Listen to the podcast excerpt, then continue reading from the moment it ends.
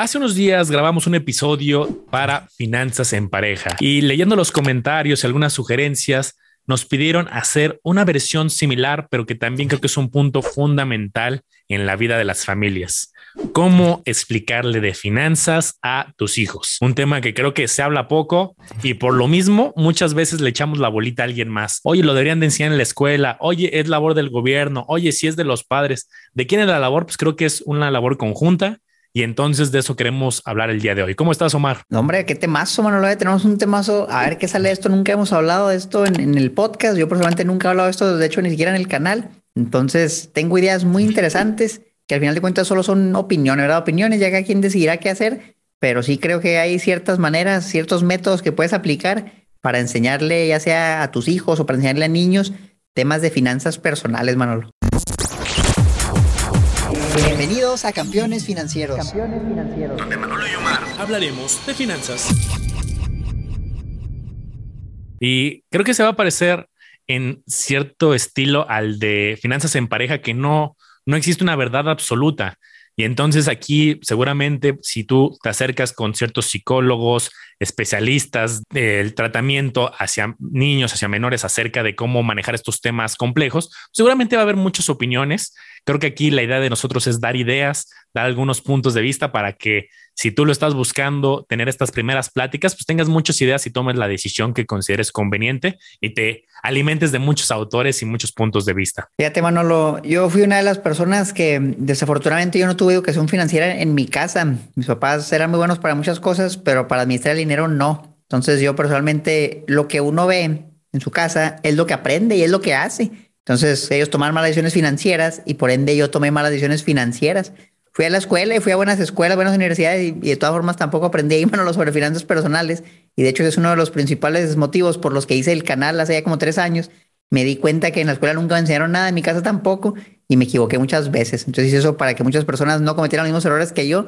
Y ahora ya somos muchos, los que estamos llevando la educación financiera en México a las escuelas. Yo he visto que de repente das conferencias, yo de repente doy conferencias, aportar algo de valor, porque siento que todavía el sistema educativo como tal no incluye suficiente educación financiera. Si bien hay algunos esfuerzos, yo creo que no es suficiente y sí creo que debe ser algo obligatorio. Entonces, si no te lo enseñan en la escuela, pues que te lo enseñe en tu casa y que mejor que nosotros mismos aprendamos a nuestros hijos cómo enseñarles educación financiera. Sí, creo que ya hay más esfuerzos, justo si comparamos nosotros cuando estábamos en la primaria, en la secundaria, creo que sí ha habido alguna evolución, avance, no, a lo mejor no en todas las escuelas, no en todos los estados, pero sí empieza ya a haber más información. Entonces, además, como dices, con esta democratización de la información y el contenido, pues creo que es un poquito más sencillo. Y yo quiero empezar muy parecido cuando hablábamos en finanzas en pareja, pues decíamos que no en una primera cita ibas a decir, oye, pues quiero ver cómo está tu declaración de impuestos y quiero ver eh, cuántos puntos del Infonavit en una primera cita. Y creo que todavía cuando hablamos de hijos es más complejo y delicado, también habrá el momento adecuado y dependiendo de la edad, habrá una forma diferente de aproximarte, no va a ser lo mismo. Por ejemplo, ahorita decías, oye, hemos hecho esfuerzos tanto tú como yo de acercarnos a universidades. Bueno, ahí no es lo mismo, a lo mejor eh, gente de 17, 18 que le explicas de la bolsa, le explicas de temas y están ya muy metidos en temas un poquito más técnicos y ya quieren hablar de inversión y oye, ya empieza a ganar dinero, ¿cómo, cómo le hago? A conceptos básicos que con un eh, hijo que tengas menor, hablar a lo mejor de temas básicos, ¿no? ¿Qué es el ahorro? Oye, te voy a dar una mensualidad y dónde lo vamos a, poner. Eh, vamos a, no, no se puede comprar todo. Creo que hay muchos puntos básicos y aquí también va a depender del timing y de la edad. Fíjate, creo que depende mucho de lo que nosotros hagamos, es lo que van a hacer nuestros hijos y, eso es bien importante. Tú le puedes decir algo a tu hijo, o sea, es que ahorra, invierte, pero si él ve que tú no haces eso y haces otra cosa, ve que te está gastando todo, pues probablemente vaya a hacer lo que tú estés haciendo. Entonces, yo lo que les quiero decir es, pongan el ejemplo y que sean ustedes, antes de querer enseñarle a sus hijos a ahorrar, pues ahorren ustedes, antes de que enseñarles a invertir, inviertan ustedes para que sean los hechos los que hablen y, los niños son muy, muy buenos para replicar lo que ven. Entonces, si ven cosas buenas, pues cosas buenas van a hacer. Ese sería mi, mi primer consejo. Pongan primero el hábito de ustedes hacerlo y luego vamos a hablar ahorita a lo mejor de algunas maneras, Manolo, para pasarle eso a tus hijos, porque la información en sí financiera muchas veces puede llegar a ser aburrida, depende mucho de cómo lo presentes, porque si tú te pones a hablar, eh, mira, vamos a analizar aquí la evaluación de esta empresa y razones financieras, a lo mejor un niño chiquito se va a quedar dormido, así, no, a mí no me interesa eso, a mí dame un juego. Entonces, ¿por qué irnos por ese, por ese, ese approach, Manolo? Juegos de mesa, por ejemplo. Yo recuerdo cuando era niño, a mí me gustaba mucho jugar al, turista o el Monopoly, la versión, el turista es la más popular en México, me parece. Y era muy interesante ver cómo pues tenías que manejar dinero, ¿no? Empezabas con cierta cantidad y dependiendo de tus decisiones y un poco de la suerte, pues te tocaba a veces pagar, a veces te tocaba la oportunidad de comprar algo para luego cobrar si alguien caía ahí, como para rentarlo, vaya. Y a mí me gusta mucho ese juego. Yo jugaba horas y horas con mi familia, el turista. Yo creo que sí me sirvió de algo, y por lo menos se me hizo muy entretenido y aprendía cómo funcionaba, ¿no? Que tú tenías que, pues, adquirir algo que te generara ingresos y eventualmente cobrabas más y lo podías crecer y ponías de que un café y lo tenías un hotel. Esos juegos creo que son muy, muy buenos es una inversión pues prácticamente simbólica, ¿no? Lo que te cuesta una tablita de esas y la puedes usar por muchos años para que por medio de un juego tu hijo diga, mira qué padre, voy a jugar a esto, me voy a divertir. Pero inconscientemente pues está aprendiendo también sobre números, sobre finanzas. Sí, creo que estás en el clavo de habrá libros, habrá juegos, habrá, habrá diferentes eh, mecanismos amigables, ¿no? Que ya estén diseñados por especialistas para que sea mucho más sencillo y no llegar lo mismo, ¿no? Desde el día uno, oye, te voy a hablar de la bolsa de valores, ¿no? Y, tu hijo de cinco años, ¿no? Y algo que yo estoy viendo, muchos especialistas, le dediqué un, rato a, ver qué decían especialistas en el tema y hablan mucho de la relación, en algunos casos, tóxica que desde chicos se inculca hacia el dinero. Eh, y un ejemplo que ponían muchos era, oye, eh, cuando el, el, hijo quiere algo, ¿no? Chiquito quiere, oye, quiero comprar este juguete y y es un no tajante, no, no, no, porque no hay dinero, no, no alcanza. Y son como una relación desde lo que explicaban diferentes autores como tóxica desde el principio de, oye, el, dinero tiene estas limitantes, ¿no? Y es prohibitivo y no te permite. Y creo que el chiste no es comprarlo, ¿no? La solución es, ah, entonces voy a comprar todo lo que me pida. Creo que eso también sería un caso opuesto, aparte difícil de llevar en la práctica, pues que también sería una mala señal. Más bien ahí es, oye, explicar de una manera más elegante de acuerdo, acorde a la edad, de no, no es que no alcance, más bien, oye, vamos a hacer un plan, este, un plan de metas, vamos a hacer ahí un esfuerzo, poco a poco yo, ahí, vas incorporando algunos elementos, por ejemplo, ahorro, presupuesto.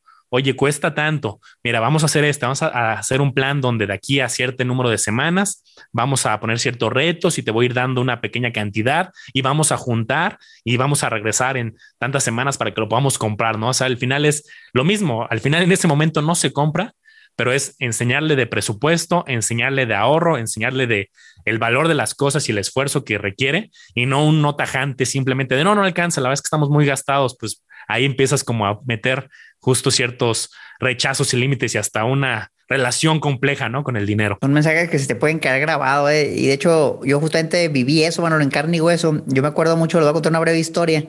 Tendría yo, no sé, a lo mejor unos 15 años, menos, yo creo a lo mejor unos 12 años a mí me gustaba mucho, siempre me ha gustado jugar videojuegos. Entonces, en ese entonces yo tenía una, una consola para jugar videojuegos y jugaba en línea, jugaba en línea. Y me acuerdo que una vez nos cortaron el internet en la casa y yo estaba bien enojado. Decía, no, es que no puedo jugar, ¿cómo es posible que no tenemos internet? Y luego vi a mi mamá llorando, llorando y decía, es que, es que, es que no tenemos dinero, es que no nos alcanza. No te miento, Manolo, esa imagen nunca se me va a olvidar, la tengo muy presente porque ahí aprendí a, a valorarse, a valorar lo que tienes y por eso es bien, bien importante el que tú desde chiquito, cuando tienes un hijo, lo eduques para que aprenda a valorar lo que tiene, porque entonces yo no valoraba lo que tenía, yo creía que lo teníamos dado por hecho, que siempre íbamos a tener internet, cuando a veces las cosas no son así. Entonces, cuando tú le enseñas que esto tiene un costo y para eso hay que trabajar, hay que esforzarse, yo lo empecé a valorar mucho. Y el día que no lo tuve, lo valoré todavía más. Entonces ahí dije, ¿sabes qué? ¿Qué puedo hacer para que nunca pase esto? ¿no? Que digas, ¿sabes qué? Siempre voy a tener internet. Ah, pues empecé a trabajar, empecé a ahorrar. Entonces siento que eso es bien importante. Muchas veces si nos dan todo en bandeja de oro, nos, nos corrompemos, vaya, y nos damos, damos por hecho que siempre lo vamos a tener.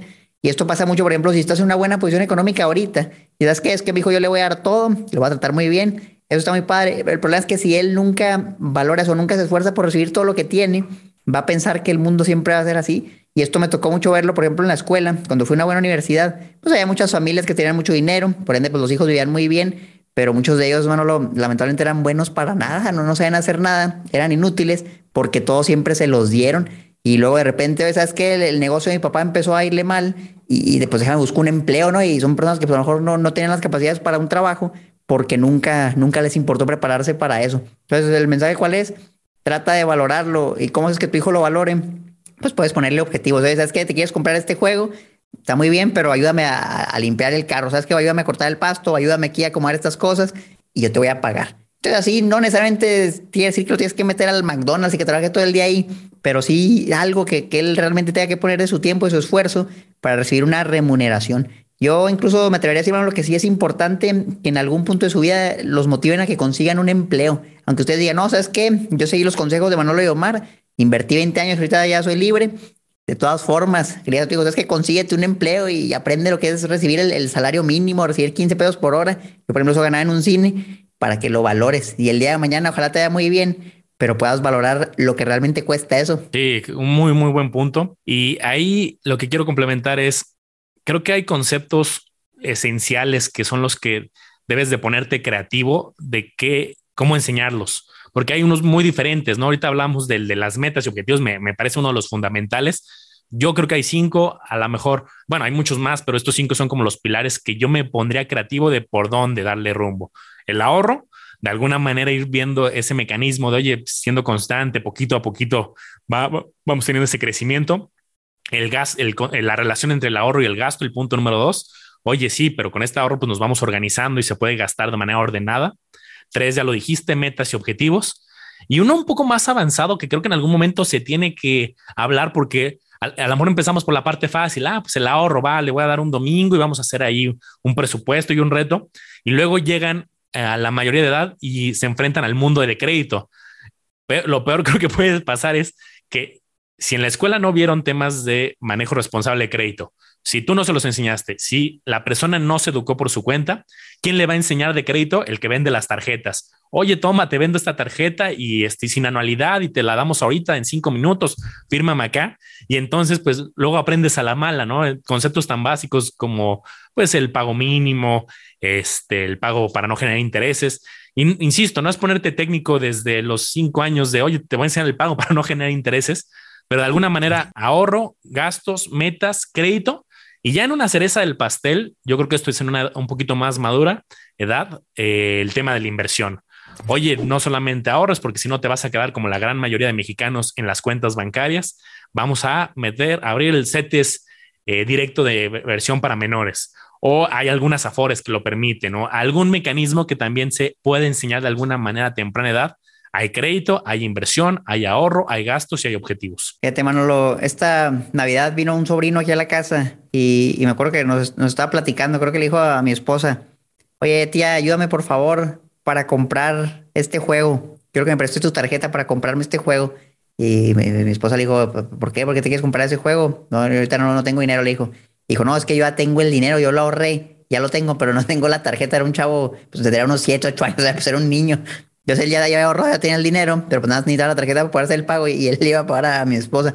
Me soy bien padre, pues porque ya el, mismo niño se pone objetivos de que sabes que quiero esto. Ah, ok, pues, pues ahorra, va, ahorra. Y de repente a lo mejor le dieron que por hacer un mandado algo de dinero empezó a ahorrar y lo juntó, lo juntó, ya lo tenía y se lo quería comprar. Yo, yo creo que es muy valioso hacer algo así, incluso también que, que, pues, que se lo gasten en algo que, que les va, lo va a hacer felices, es algo que a lo mejor no, no les va a generar dinero, pero pues que, algo que los entretenga, algo que realmente querían para que lo mantengan motivados y, sobre todo desarrollen ese hábito. Porque a fin de cuentas, lo que un niño se va a querer comprar va a ser algo simbólico. No te va a comprar un auto de medio millón de pesos, ah, pues va a querer un juguete, algo así. Entonces vale la pena que, que se motive con eso, desarrolle el hábito y ya con ese hábito en un futuro pues se pueden hacer cosas muy grandes.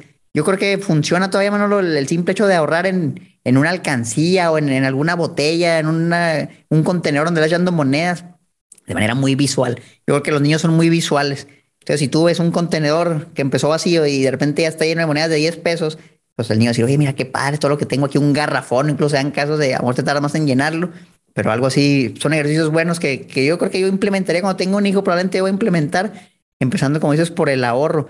Para la parte de la inversión, aquí lo que te quisiera preguntar, Manolo, es ¿Cuándo consideras tú que es apropiado empezar a hablar de, inversión? Oye, mira, este dinero que tienes aquí, vamos a meterlo a una cuenta bancaria y vamos a empezar a invertirlo en otros lados. ¿A partir de qué edad? ¿El niño tiene 12 años, 10 años o cómo la ves tú? Yo creo que hay dos etapas y justo esos eran los puntos que traía.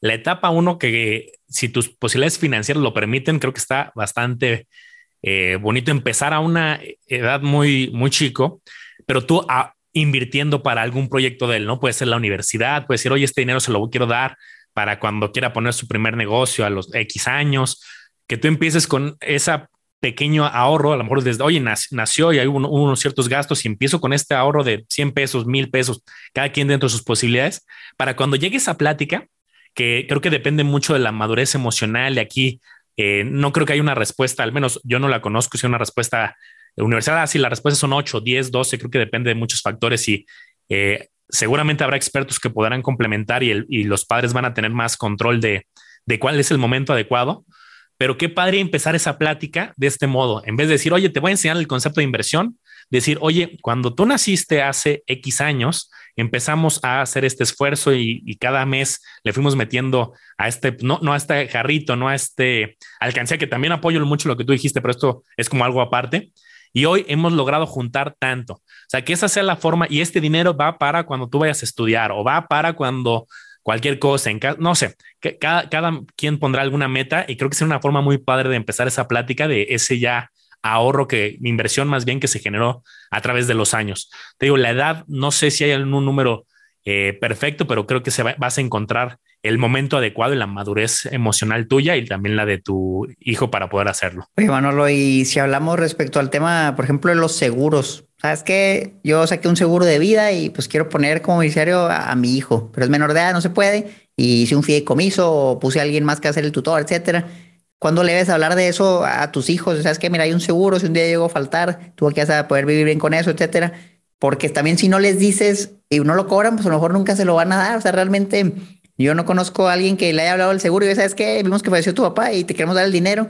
Pues usualmente tienes que tú hablar y mostrar de que el acta de función y todo eso pero cuando le, debes compartir a, ese beneficiario que, pues que ahí está eso, que sepa que existe, que lo pueda cobrar si algún día se usa. Ahí tienes un reto doble, porque no solamente es hablar de dinero, sino hablar de, del hecho de llegar a faltar. Ahí ya es un poco más complejo y creo que debe ser un momento muy, muy adecuado porque te metes en, en problema doble, ¿no? Pero creo que se tendrá la, la madurez en algún momento. A lo mejor este, les digo, insisto, depende mucho, yo creo que del caso y habrá casos que digan, no, es que esto es hasta los 16, hasta los 14, a los 12. Creo que depende de cada caso pero digo, al menos dejar muy bien amarrado con eh, familia y con alguien más de cuál es el instrumento, avisar para que se sepa, ¿no? De que está ese dinero y ese, eh, ese seguro a cobrar, porque también algunos seguros tienen ciertas fechas, hay que ir viendo cada caso, tienen ciertas fechas para poder hacerlo exigible. Oye, Manolo, y en el caso de que lleva un rato ahorrando el niño o la niña, ya tiene una suma considerable, ¿Cómo le haces para que no se la gaste? Porque yo te aseguro que a esas edades, pues tú no andas pensando en, tu retiro. Si tienes 10 años, eh, no creo que alguien ande pensando en eso. Lo que anda pensando es eh, a ver en qué se lo va a gastar. No, Oye, estoy juntando esto, pero me lo quiero gastar en algo. ¿Cómo le haces para que no se lo gaste todo y, no termine otra vez desde cero? Déjame aquí eh, compartirte un poco también de, mi caso, de cuál fue mi, de mis primeras acercamientos al dinero. Y el primero fue que a mí sí me daban eh, una cierta cantidad los domingos, ¿no? Era el famoso domingo y entonces eh, esa cantidad, pues yo ya llegaba hasta emocionado, oye, es domingo, papá, se te, se te ha olvidado dármelo y ya era como muy, hasta, hasta habilidades de cobrador ya tenía, ¿no? y este, y al final creo que eso sí lo iba juntando, pero también lo gastaba, ¿no? Oye, eh, quiero este juego y, por ejemplo, a mí me gustaban ciertos videojuegos desde niño y me ayudaba eso a comprarlo. Entonces, ahí en esa etapa sí no era como, creo que ahí lo que yo aprendí es la lección de la constancia y de que sí podía juntar para pequeños retos, ¿no? Como dices, retiro, universidad, pues, está muy lejano, ¿no? Ahí eran pequeñas victorias. Mi segundo relación con el dinero que tengo muy presente es, yo siempre desde la primaria, secundaria fui inquieto en el sentido de que vendía cosas, ¿no? Ahí en el, en el salón, a veces era hasta incluso ilegal, ¿no? De que vendías dulces o vendías papitas o algo vendías y tuve también el apoyo de mis padres, creo que ayudó mucho, me acuerdo algunas veces que me llevaban al Sams a comprar los dulces y, y eso pues ayudó justo a, ganaba dinero y entonces pues ya tenía más utilidad y, ay, quiero ir al Sams porque ya tengo de esos momentos, ¿no? 150 pesos para volverme a abastecer de dulces, íbamos al Sams y así. Creo que duró un rato el negocio y luego no, no me acuerdo ni qué pasó, creo que fue un tema que ya no permitían en la escuela y luego hubo hasta competencia y fue un ecosistema de negocios, pero a nivel primaria.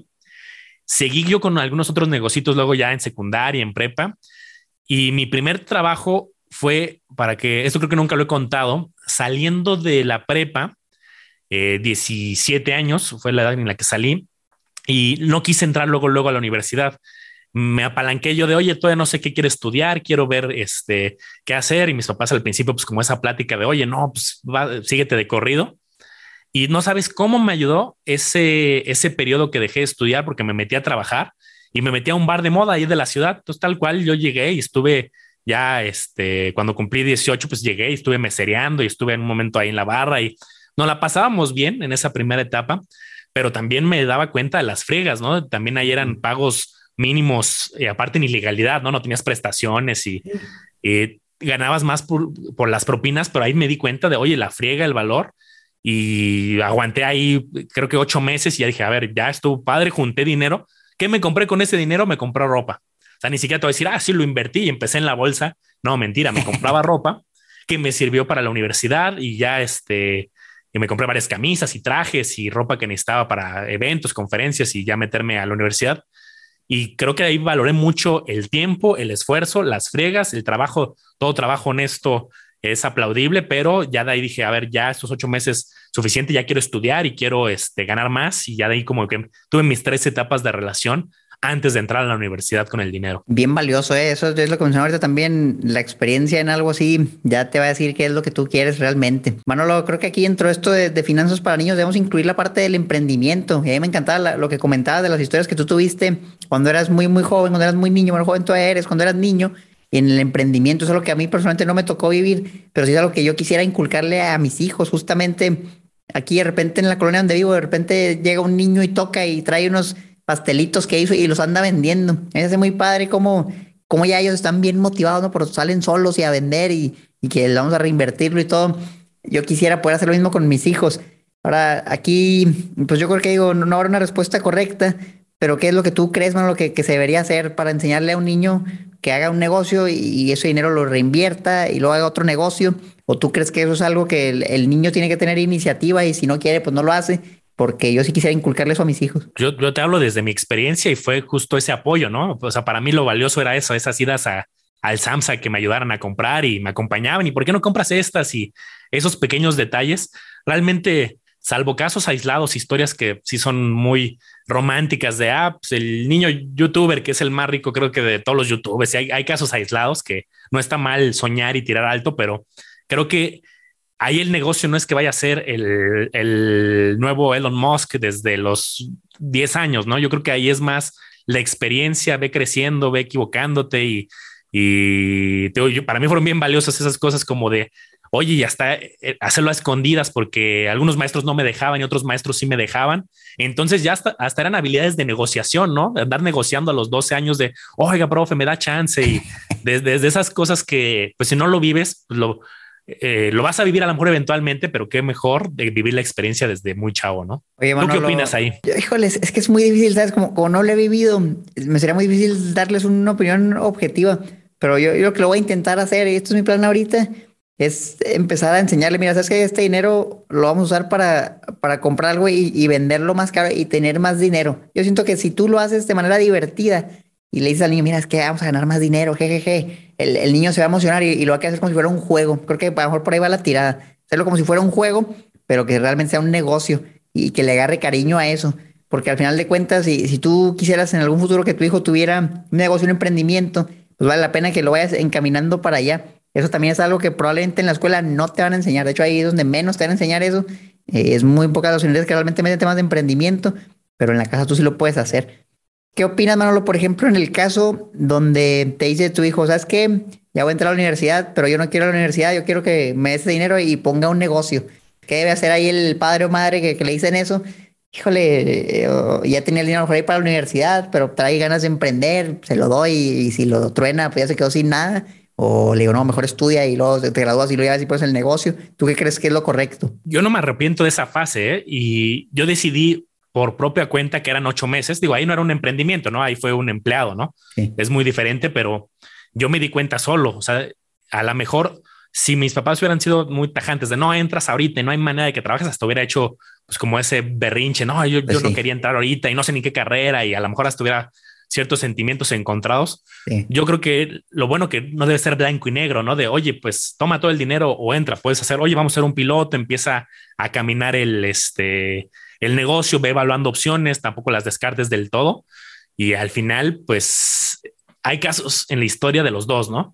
Gente que se mete a, este, que, que, no entra a la universidad, tiene negocios muy exitosos, pero yo creo que sí es muy complicado y delicado si solamente nos basamos como en esos casos de éxito, ¿no? Que son los que luego románticamente ven páginas, en algunas páginas de emprendimiento de, oye, es que Mark Zuckerberg dejó la escuela así, pero dejó Harvard, si no me mal recuerdo, y ya tenía un ecosistema ya muy creado y tenía contactos y tenía todo, ¿no? Entonces, creo que es hablar bien, ver los pros y contras, hacer como la lista de pros y cons y tú asesorarlo y al final pues se vale equivocarse. Yo, yo te digo, yo siento que yo no me equivoqué esos ocho meses, los valoré mucho en ese camino cambié de carrera, quería estudiar ingeniería en sistemas y si no este canal se llamaría el lago de los del software, algo así. Lago del software. el, el, canal alterno, perdón. Y, este, y en ese camino cambié de carrera, decidí estudiar economía.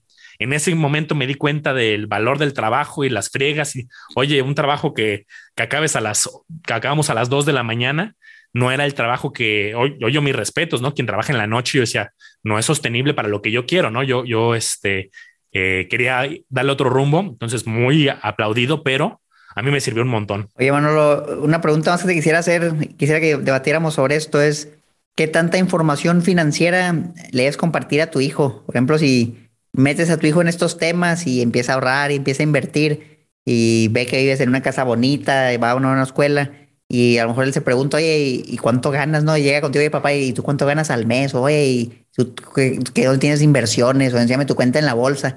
¿Tú qué tanto crees que se le debe mostrar también a, un niño? Pues, vamos a a lo mejor un chavo, ya un chavo de no sé, unos 15 años, que anda viendo, oye, quiero comprarme un carro, que. Porque también yo siento que puede ser peligroso que le digas, no, ¿sabes qué? Pues tenemos 10 propiedades porque se llama Manolo de Mar hace 40 años y ahorita ya nos va muy bien y luego que el niño diga, ah, no, mira, pues ya mejor ponme un negocio y dame el carro y déjame, voy a viajar a Europa. Y por otro lado, tal vez sí tienes eso, pero tú haces a creer a tu hijo, pues que simplemente viven bien, que viven de manera austera, viven normal y no sabe todo lo que tiene realmente. Y eso hace como que él se haga, pues más apegado a eso, ¿no? Y a lo mejor un día le dices, ¿sabes qué, hijo? Pues ya realmente ahí tienes tu portafolio de, un millón de pesos de la bolsa que, te junté desde que naciste. Ya tú dices, yo te lo entrego o algo así. Y eso vi una noticia, era muy interesante, que eran unas niñas que la familia pues trabajaba y ahorraba, trabajaba y ahorraba, trabajaban los dos, pasaron muchos años y juntaron suficiente dinero para poder retirarse y vivir sus inversiones, pero ellos nunca le dijeron nada a sus hijas, hasta que un día cuando crecieron le dijeron, ¿sabes qué? Pues tú en tu vida no vas a tener que volver a trabajar. Y la niña pues ya estaba preparada para trabajar y ya tenía muchas, muchas cualidades que, que si no hubiera tenido dinero, pues de todas formas hubiera salido adelante sin problema. Y se me hizo muy padre esa historia. ¿Tú, tú qué opinas de todo esto, Manolo? Buena, buena pregunta. Y mira, también tenemos el tema hoy de, seguridad, ¿no? ¿no? No digo de que tu hijo te vaya a jugar chueco, ¿no?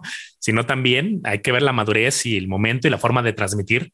No, no vayas a mandar un mensaje que luego con los amiguitos, oye, mi papá me dijo que, ¿no? Que tengo, tiene tanto y así, entonces eso pues es delicado, ¿no? Creo que hay muchos temas aquí que es eh, la parte emocional, inteligencia emocional, y tu preparación, el tema de la seguridad. Yo también no, no creo que sí vale la pena eh, poner ciertos límites y creo que vas a encontrar la forma elegante de cómo decir no, amor, no con cifras, ¿no? Pero a lo mejor eh, con experiencia. Oye, mira, ¿te acuerdas que antes vivíamos en esta casa y nos cambiamos esta casa más grande? Bueno, pues nos tardamos tantos años y entonces, ¿qué hicimos? Pues más bien como una lección que sí esté orillado hacia las propiedades y a lo que se tenga, pero más eh, con la lección del esfuerzo, del tiempo, de que no ha sido fácil, no sé.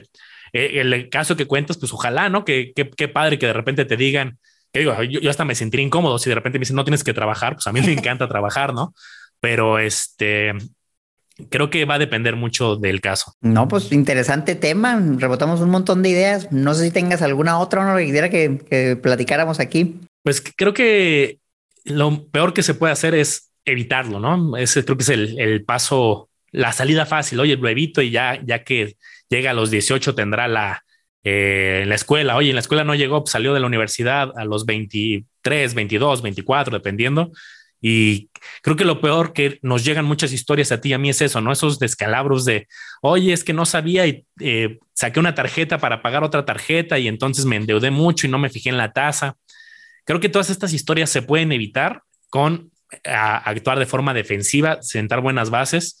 Y yo invito a todos los que nos están viendo que eh, no hay un método correcto, pero lo mejor es buscar el momento, ponerte creativo y buscar cómo empezar con esto, ¿no? Ahorro, gastos, metas, inversión, emprendimiento y seguramente vas a encontrar recursos. Si te interesa este tema, pues habrá libros, habrá especialistas, más bien ya psicólogos o cómo conjuntar nuestra parte financiera con psicólogos, pedagogos, etcétera. Y entonces, pues yo te invito a que tomes acción. Fíjate, Manolo, ya hablamos de cómo hablar de finanzas con tu pareja, hablamos de cómo hablar de finanzas con tus hijos y creo que hasta puede salir un tercer episodio, Manolo, de cómo hablar de finanzas pero con tus padres. Y es que te va a ser el caso también de muchas personas donde ellos no recibieron educación financiera, sus padres no tenían educación financiera, como fue mi caso, pero luego ese niño, ese joven, pues se educó, aprendió, y sobre todo ahorita, yo sé que la gran mayoría de personas que, que nos siguen, Manolo, son personas relativamente jóvenes, 20, 30, 40 y tantos años, que pues todavía sus papás están vivos y coleando y, y, a lo mejor ellos nunca tuvieron ese tipo de oportunidades para aprender y le quieren enseñar. Y a mí me llegan muchas personas que me dicen, Oye, Omar, ¿y cómo le debo decir a, mis familiares? ¿Sabes que yo me siento con mi familia y les pongo tus videos, pongo los de campeones y pongo los de Manolo? Entonces creo que es pues, un tema, ahora sí que darle la vuelta, ¿no? Ahorita la de padre a hijo, pues qué tal de hijo a padres o, abuelos, o sabes que tengo un tío que anda batallando, ¿cómo llego y hablo de eso? Yo te propondría, y si los campeones quieren, que nos dejen en los comentarios si les interesaría un video hablando de cómo hablarle a alguien mayor que tú de, de inversiones, a un familiar, a un conocido, a un amigo, por ejemplo, de dinero, o si mejor de plano no hablar, lo veremos. ¿Qué opinas tú de eso? Sí, me parece excelente tema que los mismos campeones nos digan y que inviten a, a, sus familiares. Ahora va a ser más fácil que los inviten al grupo que tenemos. Por si tú no te sabes este chismecito, tenemos un reto que estamos evaluando Omar y yo de hacer una comunidad privada a través de un grupo. Entonces aquí abajo les vamos a dejar para quien quiera cómo unirse a este grupo, de qué va, les vamos a ir dando información a los primeros que se registren y ahí les vamos a contar también cómo luego pueden invitar. Oye, a lo mejor tú no tienes la habilidad en este momento porque acabas de empezar a entender de finanzas y de, este mundo, pero dices, bueno, voy a invitar a que lean este libro, voy a invitar a que a este grupo. Entonces también hay, aprovechando de qué información hay vale la pena eh, que se metan y que analicen y que la compartan. Bueno, pues ahí lo tienen. Sigan al podcast Campeones Financieros en todos lados. Ya por cierto, estamos no nomás en YouTube y en Spotify, sino estamos en Instagram, estamos en Facebook, tenemos también un TikTok, hasta una página de internet, campeonesfinancieros.com, por donde vamos a estar publicando todas las novedades que se vengan este año, que te aseguro que van a ser muchas campeones. Sigue Manolo como le hago los business, a mí como Mario que soy financiera. Nos vemos a la próxima. Cuídense mucho. Bye.